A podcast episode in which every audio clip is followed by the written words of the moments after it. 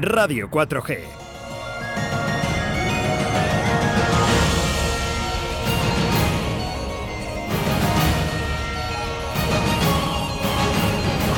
El rugby con Carlos Patino.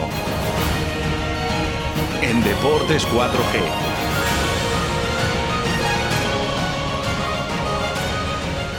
Muy buenas tardes, don Carlos Patino. ¿Qué tal estás y cómo ha ido todo el verano? Muy buenas tardes, Rubén. Pues ajetreado, ajetreado el verano en el mundo del oval, como vamos a, a contar ahora, con muchas novedades y, y de mucho calado, algunas. Bueno, pues eh, te tenemos aquí, somos todo oídos en Radio 4G Valladolid en la 87.6 para que nos cuentes eh, todas las novedades de ese deporte oval, ¿no? Tan con tanta afición en la ciudad de Valladolid.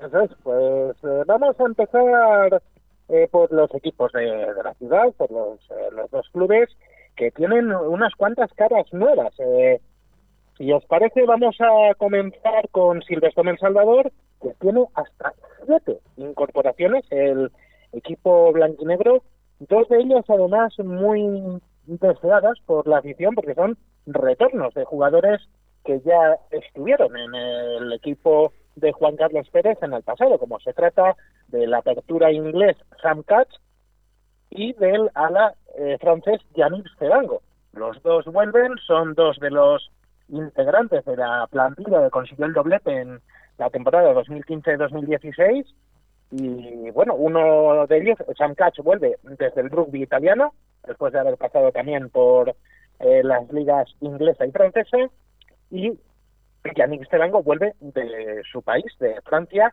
donde ha estado las últimas temporadas en Uson Nevers. El resto de incorporaciones de los chamizos eh, son también de bastante calado, son hasta tres jugadores argentinos, el primera línea Lucas Fabre y el tercera línea Lucas Santa Cruz, los dos vienen de la franquicia eh, de Olimpia, la que iba a disputar la, el proyecto de Liga Sudamericana eh, de franquicias. Y eh, también llega Tomás Jorge, el zaguero que estaba la pasada temporada en Ampo Ordicia. Eh, se incorpora también a la disciplina colegial Pablo Torres, un joven jugador salmantino que se ha formado los últimos años en Marbella, en la división de Norte. Y eh, el último fichaje anunciado por Silvestre Salvador ha sido el del tercero centro, el del número 8, Kirk Tufuga, un neozelandés que llega eh, tras haber competido en su país y eh, la última temporada en la Liga Australiana. Así que muchas caras nuevas en Silvestre El Salvador, que va por todas el equipo colegial, como también lo hace el crack Quesos Entre Pinares, que mm, si os parece ahora, en, un, en unos segundos, analizamos sus incorporaciones.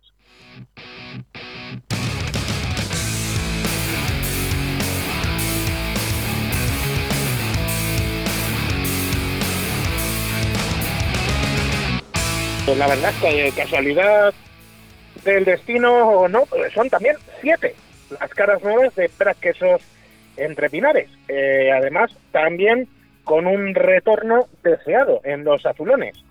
No te atreves a, a, apostar por el nombre, ¿verdad? Por supuesto que no, porque ahora mismo pues me pillas un poco así fuera de juego y no... Álvar, Álvar Jimeno volverá a ser azulón esta Bueno, temporada. bueno. Una de las, uno de los máximos exponentes de la selección española vuelve tras su paso por Beciers, por eh, la liga francesa. Junto a Álvar Jimeno se incorpora Javier López, el apertura de Lexus Alcobendas, que, que estuvo en Lexus Alcobendas la pasada temporada, al que los dos clubes de la ciudad recuerdan por su efectividad eh, con el pie, en este caso en contra de los intereses vallisoletanos Sí. y la verdad es que también tiene novedades en, en varias posiciones, porque tiene hasta tres incorporaciones en la delantera, el equipo de Diego Merino, como son Nico Parada, tercera línea que llega procedente de Mazavi Santander Independiente, equipo que, recordemos, eh, descendió a División de Honor B tras perder la promoción con Vizcaya Guernica, y se incorporan al BRAC también Adrián Noriega, que llega procedente del Stade Bañerés, de la Liga Francesa, y George Stokes, que a pesar del nombre, eh, eh, suena muy británico, es español. eh, formado en, en el rugby español, en Marbella concretamente, que viene en este caso procedente de Darlington Mowbray, de Inglaterra. Y como eh, novedades también para la tres cuartos que será, Nanuk del Bosque, un otro retorno, en este caso eh, se fue de Valladolid siendo canterano, pero ahora vuelve a División de Honor, y el medio melé sudafricano C. en, en Cabela, que eh, ha jugado toda su carrera en Sudáfrica, pero viene procedente de una franquicia que existe con uno de los equipos sudafricanos en Malasia. Así que también eh, muchas caras nuevas para los de Merino eh, y los dos, los dos clubes de la ciudad, como siempre, eh, preparándose al máximo para la división de honor. Y ahora, dentro de unos segundos, contamos la novedad más jugosa que tenemos para esta próxima temporada.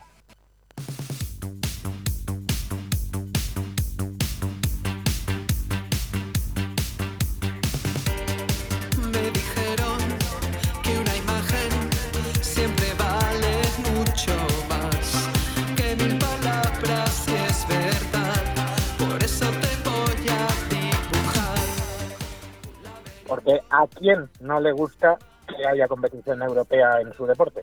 A todos nos gusta, que sí. Hombre, es algo muy bonito, ¿no? Y que da imagen también a la ciudad, aparte del club que, el- que representa. y gran y gran nivel, bueno, pues ha habido una apuesta muy valiente por parte de, de muchos frentes, en este caso empezando por el organizador, por Rugby Europe, el organismo rector del rugby a nivel continental, y eh, también por parte de los clubes de Castilla y León que se van a unir en forma de franquicia Castilla y León Iberians Rugby para participar en la nueva competición europea que ha organizado, como decía, Rugby Europe para eh, progresar eh, los países encuadrados en este segundo escalón del rugby europeo, en el Tier 2. Y la verdad que suena bastante interesante esta eh, participación de Castillo León y Benias, que recordamos a hacer esa unión entre Silvestre en Salvador, Braquesos entre Pinares y Recoletas Burgos, Universidad de Burgos. Por cierto, eh, apuntamos nuevo nombre, eh, nuevo patrocinador para el equipo burgalés y van a estar dirigidos por un histórico del rugby vallisoletano como es Miguel Velasco, Miguelón, que vuelve a casa, aunque realmente nunca se fue, el histórico entrenador quesero, que estaba, recordamos, en el staff técnico de Santos Santos, en la selección nacional, y la verdad es que es una idea muy potente esta de Castilla y Rugby, eh, en la que bueno van a participar ocho eh, combinados eh, divididos en dos grupos de cuatro.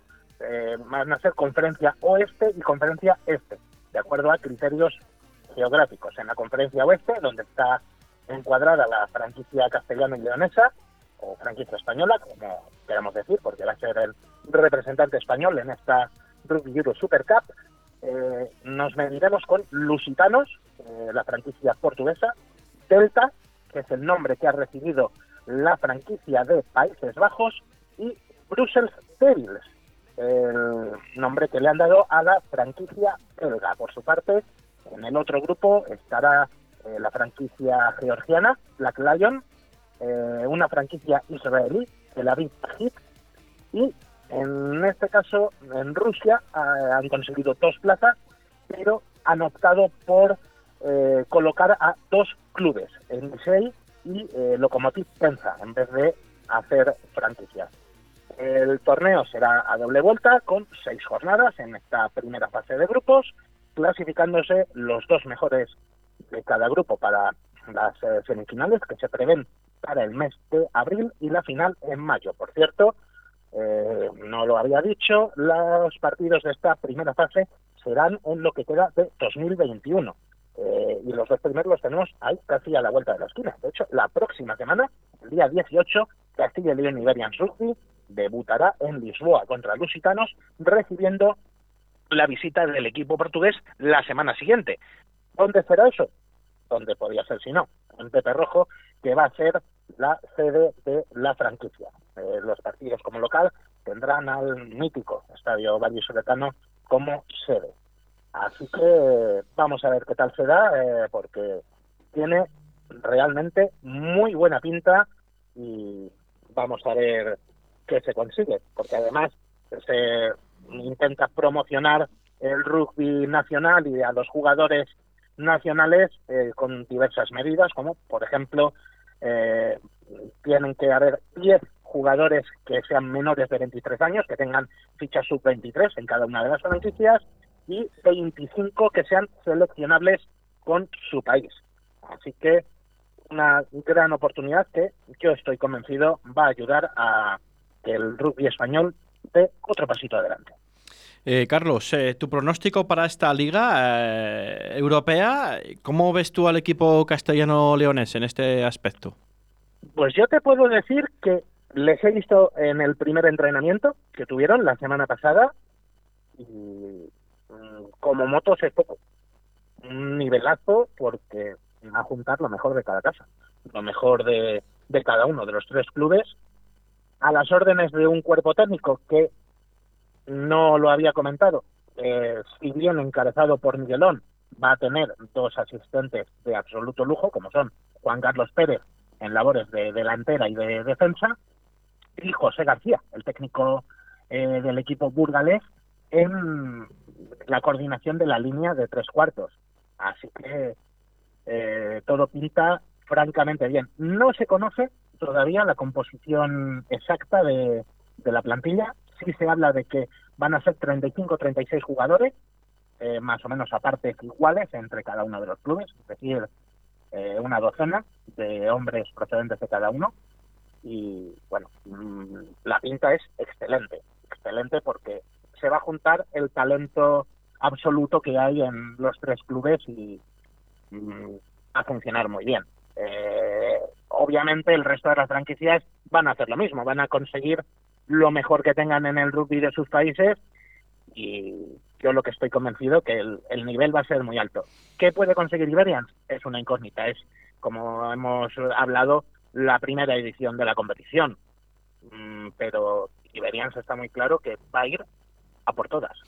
Pero, por ejemplo, en otros países eh, son, eh, bueno, Portugal, eh, Países Bajos, eh, Bélgica y, bueno, yo- esos son los que están en el grupo de... Georgia de- e- e sí, Israel, Israel, Israel. esos cinco países han optado por una franquicia de todo el país. vale. Y nosotros solo de Castilla y León. Eh, sí, sí, porque el, el primer proyecto era haber hecho también una franquicia nacional, pero la Federación Española de Rugby no lo consideró apropiado, no encajaba en, en sus planes, lanzó el guante y eh, los tres clubes de Castilla y León se, Vamos, que se no... unieron rápidamente para, para apostar por, por esta competición y conseguir que el rugby español pues siga creciendo. En una palabra, que no tenían presupuesto para eso. La Federación Española. No, no se conocen muy bien los motivos, la verdad. No, y tampoco es, es plan especular. Así que mm, lo que sobre todo hay que decir que bravo por los tres clubes de Castilla y León que han hecho una apuesta muy valiente y que yo estoy convencido de que les va a salir bien. Bueno, pues hasta aquí el rugby, ¿no? Porque se nos va el tiempo y tenemos que meter ya nuestra publicidad. Pues, hasta aquí por hoy. hasta aquí. ¿Y cuándo nos emplazamos, eh, Carlos?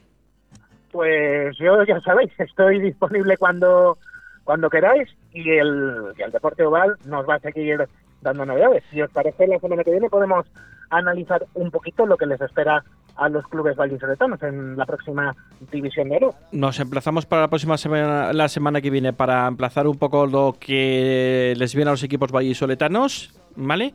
Y Eso así es. nos cuentas un poco cuándo empieza también la, la liga. Bueno, eh, eso ya lo puedo decir. Tres, eh, primer fin de semana de octubre. Bueno, dentro de un mes, ¿no? Más o menos. El día 2 o 3 de, de octubre. Sí, entre el sábado 2 y el domingo 3 empezará. Eso es. Pues perfecto, Carlos. Pues ha sido un placer eh, volver a encontrarnos o volver a oír tu voz. Seguramente que los oyentes estarán encantados otra vez de tener al mejor. eh, Espero, espero que les haya gustado y no les haya resultado un partido con muchas tuches, que llega a ser muy aburrido, que haya sido un partido dinámico en otros cuartos. Tener al mejor del, del rugby eh, Valle Soletano en nuestros micrófonos. Un fuerte abrazo, Carlos. Un fuerte abrazo y no me saquen los colores. A la próxima. Venga, fuerte abrazo. Chao, chao, chao. Igualmente, hasta la próxima. Hasta aquí, Deportes. Hasta aquí, Deportes 4G. Esta tarde a las 6 nos vemos, nos emplazamos. Chao, chao, chao. Solo así obtiene el premio de consolación. Y los lunes se levanta a partir de las dos con el sol, qué calor,